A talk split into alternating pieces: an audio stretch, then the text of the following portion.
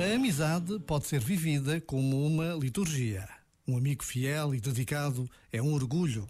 É como possuir um precioso bem, um porto seguro para todas as situações da vida. A pessoa indiferente às relações humanas pouco ou nada contribui para o mundo em que vive.